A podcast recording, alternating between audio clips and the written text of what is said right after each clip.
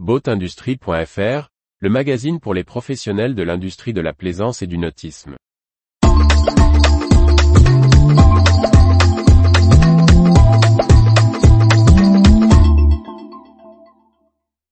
Ressources humaines, il change de poste dans le nautisme 19 janvier 2023. Rédacteur en chef, architecte naval, intervenant formateur à l'INB et en université. Nomination, départ, changement de poste.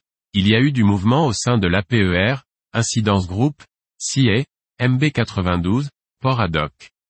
L'Association pour une plaisance éco-responsable ou APER, éco-organisme en charge de la déconstruction des bateaux de plaisance, change de délégué général.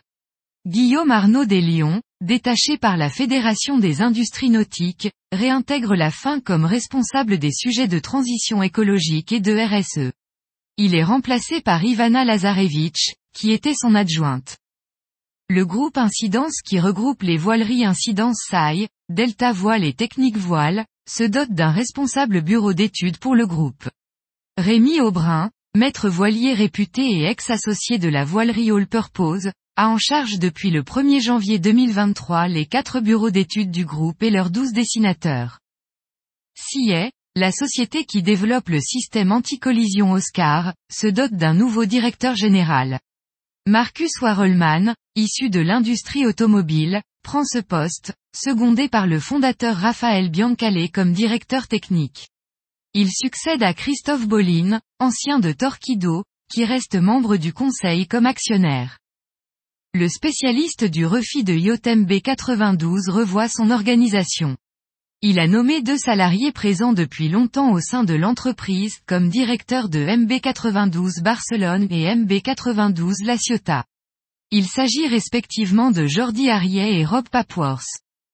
Ben Menem, fondateur de CompositeWorks, devenu MB92 La Ciotat, intègre le conseil d'administration comme vice-président aux côtés de Pepe Garcia Aubert. Différents autres postes transverses au groupe sont également créés.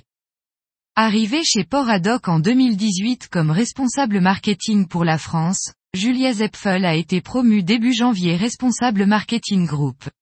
Ce dernier est désormais actif sur le plan européen après le rachat du Hollandais Tui Savens.